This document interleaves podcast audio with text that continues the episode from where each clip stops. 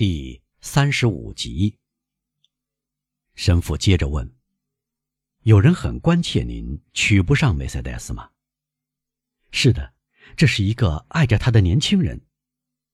他的名字呢？菲尔呢。这是一个西班牙名字吗？他是卡塔卢尼亚人。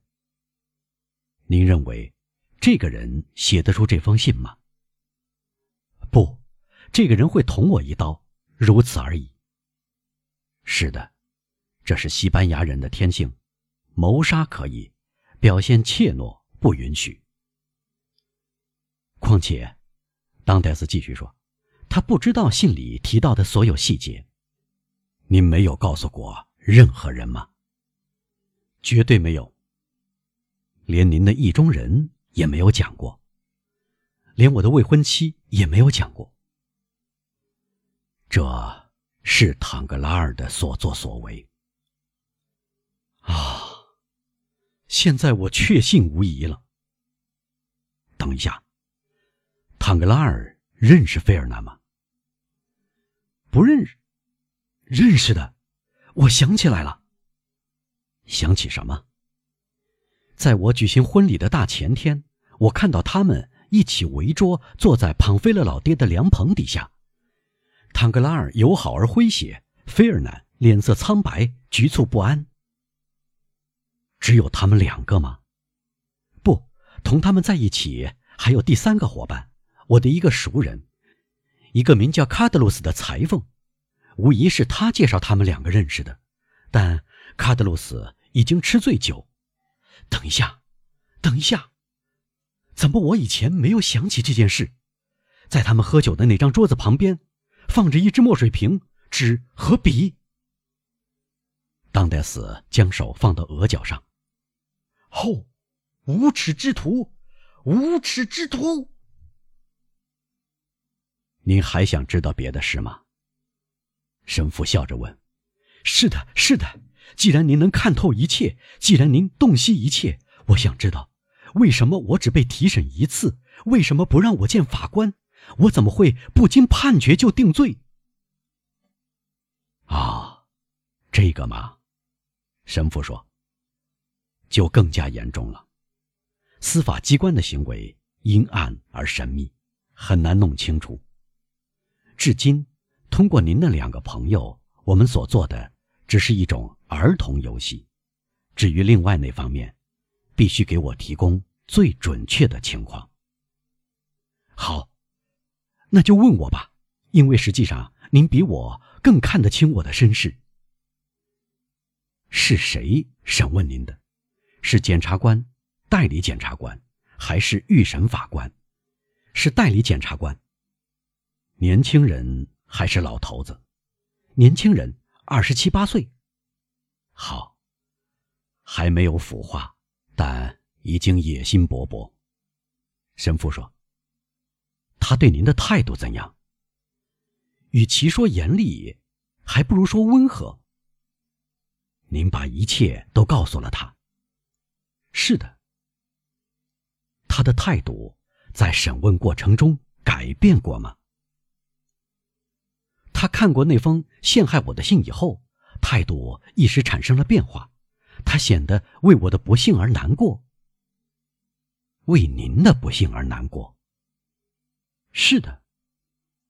您十拿九稳，他同情您的不幸。至少他给了我一个表示同情的重大证明。什么证明？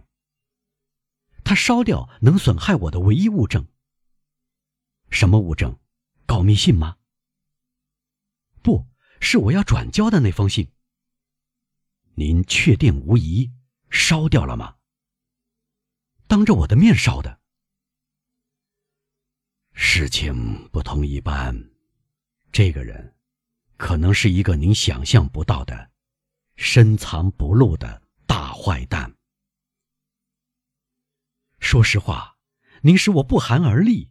当戴斯说：“难道世界上遍布老虎和鳄鱼吗？”是的，不过两只脚的老虎和鳄鱼比四只脚的更危险。言归正传吧，好的。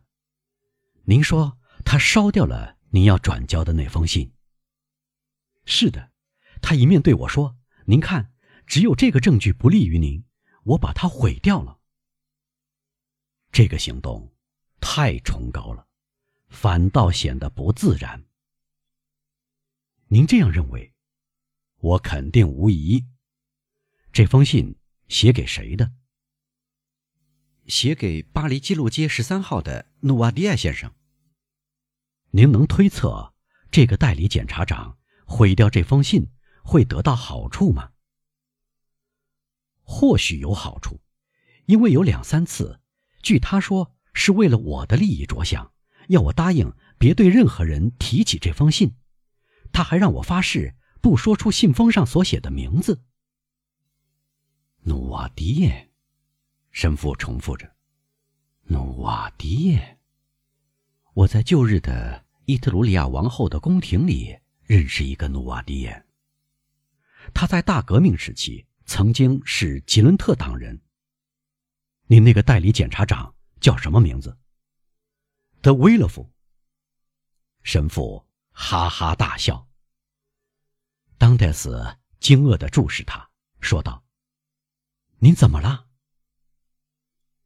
您看到这缕阳光吗？”神父问。“看到的。”那么，对我来说，一切比这缕明亮澄澈的阳光更加明白无误。可怜的孩子，可怜的年轻人。这个法官。对您和颜悦色，是的。这个高尚的代理检察官烧掉了、毁掉了那封信。是的。这个刽子手的正直的供应者让您发誓绝不说出努瓦迪埃的名字。是的。这个努瓦迪埃，您这个可怜的睁眼瞎，您知道这个努瓦迪埃是何许人吗？这个努瓦迪耶，就是他的父亲。即使一个霹雳打在当代斯的脚下，击开一个深渊，地狱就在深渊之底大张着口，也不会像这几个始料不及的字那样，对当代斯产生那么迅速、电流一般，使他目瞪口呆的效果。他站起来，用双手捧住头。仿佛不让他爆裂似的，他的父亲，他的父亲，他喊道：“是他的父亲，名叫努瓦迪耶的威勒夫。”神父又说。于是，一道闪光掠过囚犯的脑海，至今始终混沌不清的一切，同时被一道耀眼的光芒照亮了。在审问中，威勒夫的踌躇不决。这封烧毁的信，他要求的誓言，这个法官不是威胁，而是好像恳求的声音。这一切都回到当泰斯的记忆中来。他叫了一声，像醉汉一样踉踉跄跄，然后，从那个沟通神父的单身牢房与他的牢房的缺口，冲了出去。啊，他说。我要独自把这一切想一想。回到他的黑牢，他倒在床上。傍晚，监狱看守看到他坐在那里，目光呆滞，脸容抽搐，像一尊雕像那样纹丝不动，缄口不语。这几个小时的沉思默想，如同几秒钟一样逝去。在这期间，他下了一个可怕的决心。并且发了一个令人生畏的誓愿。有个声音把当泰斯从这种沉思中唤醒过来，这是法利亚神父的声音。他等到监狱看守来过以后，过来邀请当泰斯共进晚餐。他的被确认的疯子身份，尤其是使人开心的疯子身份，使这个老囚犯得到某些特殊待遇。比如得到更白一点的面包了，星期天有一小瓶酒了。然而，今天碰好是星期天，于是神父来邀请他年轻的同伴分享他的面包和酒。当泰斯跟着他走，他的脸容已经恢复常态，不过可以说还带着一点僵硬和坚毅的神态，显示出他已下定决心。神父盯住他看，说道：“我很遗憾帮助您。”研究了个水落石出。对您说了刚才那番话。为什么要这样说？当泰斯问。因为我在您的心里种下了一种您本来没有的感情——复仇。当泰斯微微一笑。我们谈别的事吧，他说。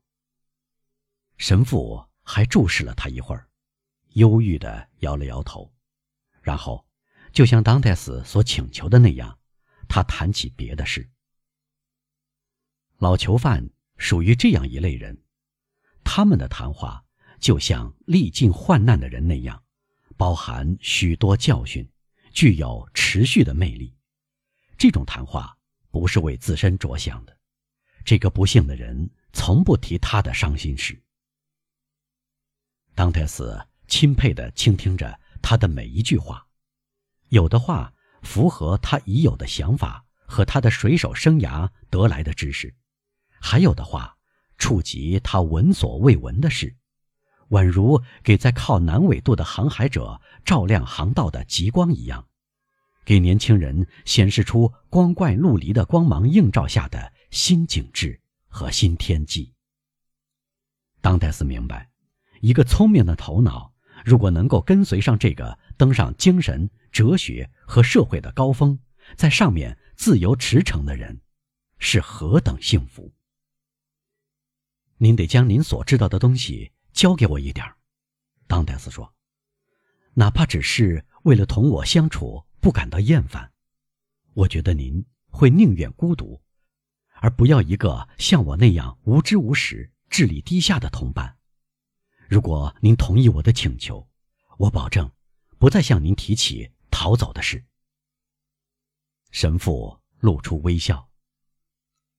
唉，我的孩子，他说：“人的知识是非常有限的。待我教会您数学、物理、历史和三四种我会讲的活语言，您就会掌握我所知的学问，全部学问。”我只花两年功夫，便能从我的脑子里倾注在您的脑子里。两年，当戴斯说：“您认为我能在两年内学会所有这些东西吗？”应用不行，掌握原理可以。学懂不等于了如指掌，一知半解的人和学者不可同日而语。记忆造就前者，哲学。造就后者，难道无法学会哲学吗？哲学无法学会，哲学是在各个学科实践的天才获得的知识总和，哲学是闪光的彩云，基督把它踏在脚下升天。哦，当戴斯说：“您先教我什么呢？我迫不及待，想快些开始。我对知识如饥似渴。”我什么都教，神父说。